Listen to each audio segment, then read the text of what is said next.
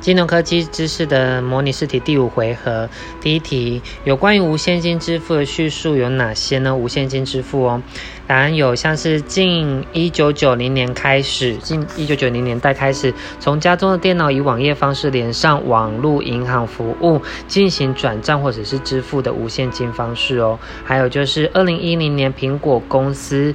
生产 iPhone，谷歌公司推出安卓手机作业系统，采用各种支付程式在手机上进行付款的可行性哦。还有就是，无论实体现金存在与否，只要是使用各种数位化方式进行现金交易，或是使用去中心化的加密货币进行交易哦。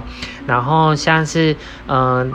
达成无现金社会所遇到的瓶颈，其实它主要是呃，因为传统的市场有小型摊商及个人商店这些，会是比较是瓶颈的部分哦。那像是百货公司还有网络购物、网络购物等场域，这些就不是一些瓶颈的方向哦。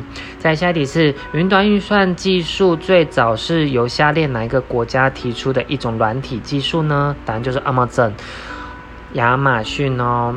再下一题是，在企业界采用云端运算平台的时候，业务扩充及转移之弹性为企业采用云端运算服务之重要考量因素。因此，要求云端服务之互通性及可移转性。下列哪一项非属建议采用的业界标准哦？非属就是收收费模式，这个不是哦。那像其他的话。就有像是呃虚拟化平台，还有资料档案格式，还有虚拟机档案格式，这些都是那个云端运算他们在扩充或转移的那些考量因素哦。在下题是在网络上常常看到有人使用 Google App Engine 服务，Engine Engineer 那个 Engine。是属于哪一种服务模式呢？答案就是平台级服务哦，平台级服务 PaaS。在下一题是在云端运算的部署模型中有哪些叙述呢？答案就是免费公用云上的使用者资料不可供任何人随意检视哦。还有就是混合云为结合公用云还有私用云的模式哦。还有就是像私有云对使用者与网络做特殊限制管理，具有安全性还有弹性哦。那他这边有提到一个就是公有云适合处理一般性。资料还有机密性，要这是错误的，因为通常性一般性资，呃，跟机密性的话，它可能就是会用私有云或者是混合云哦。再下一题是利用云端运呃数位系统建立顾客侧写，进而执行准确行销，这是属于哪一种云端运算的应用呢？答案就是云端数位行销应用哦，云端数位行销应用。再下一题是，请问资料仓储系统的应用有下列哪几项呢？第一个是随性查询哦，是 ad hoc，A D 然后 H O C。再下一还有下一个选项是线上多维分析哦，它简称是 O L A P，O L A P。还有第三个选项是主管决策资源哦，简写是。E I S E I S，在最后一个是资料探勘哦，data mining data mining 资料探勘。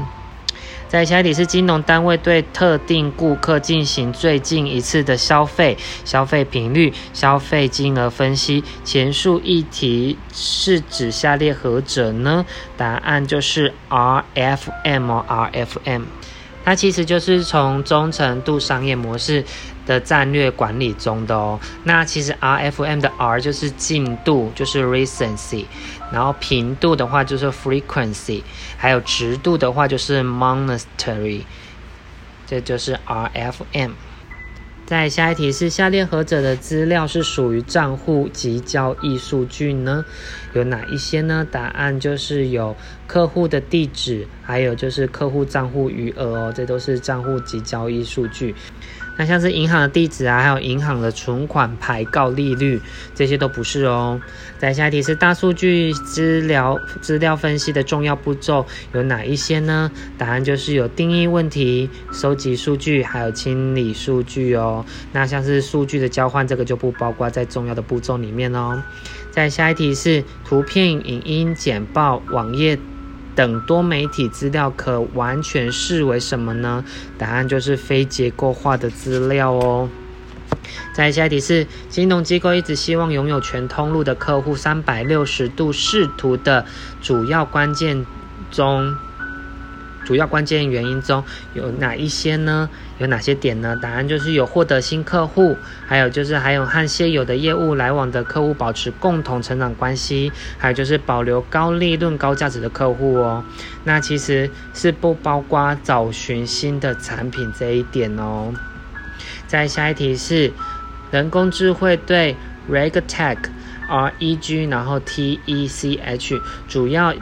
应用在金融金金融业中后台业务，那重点在于透过机械学习辨识众多非既定格式情境及嗯时及时调整预测及决策展出，有三大应用的主轴哦，包括辨识报告，还有什么呢？答案就是法尊哦，三大主轴就是就是辨识报告和法尊。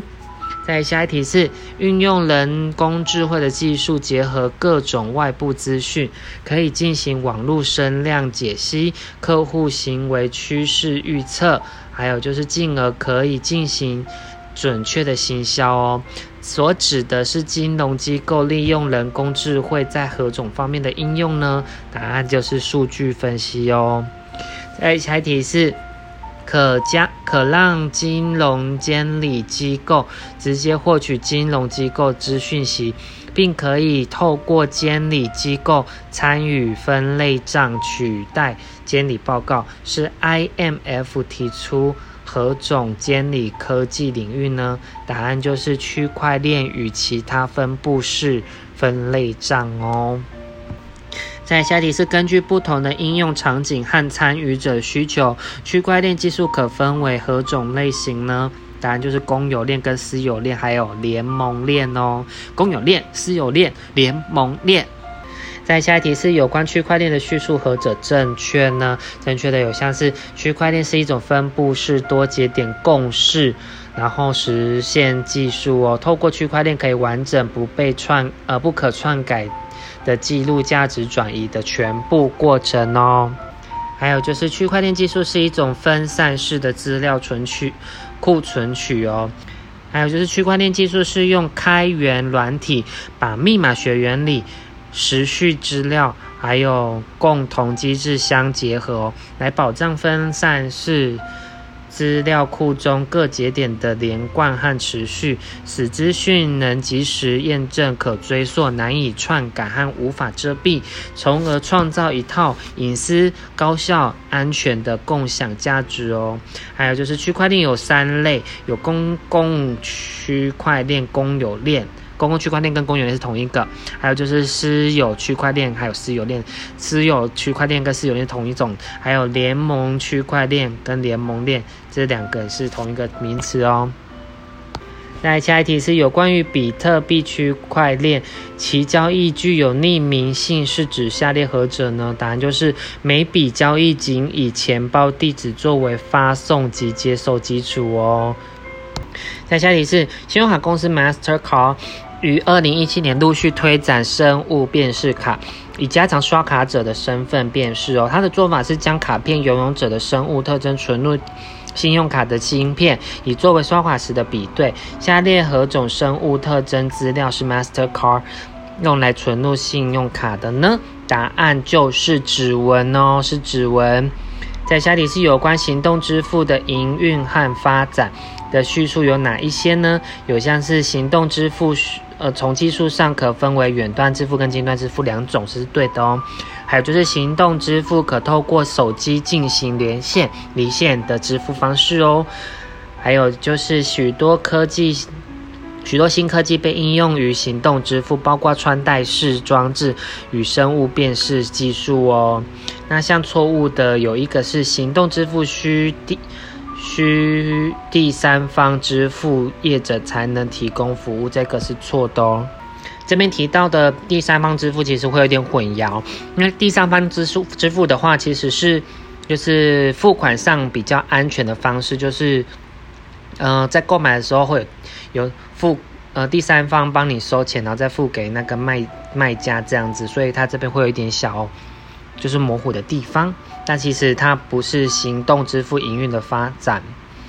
在下一题是行动支付中的近端支付业务已经有行之有年的行呃作业模式成熟，下列何者叙述有哪些是营运发展的模式呢？答案就是像是手机线上订票 App 服务哦，还有就是透过手机进行游戏加值等支付服务，还有就是金融机构、行动银行提供之各项缴费转账等服务哦。那像是透过手机感应式支付，这个不是哦，这个不是。在下题是提到行动支付营运模式，依照主导者的不同，可分为三种的营运模式哦。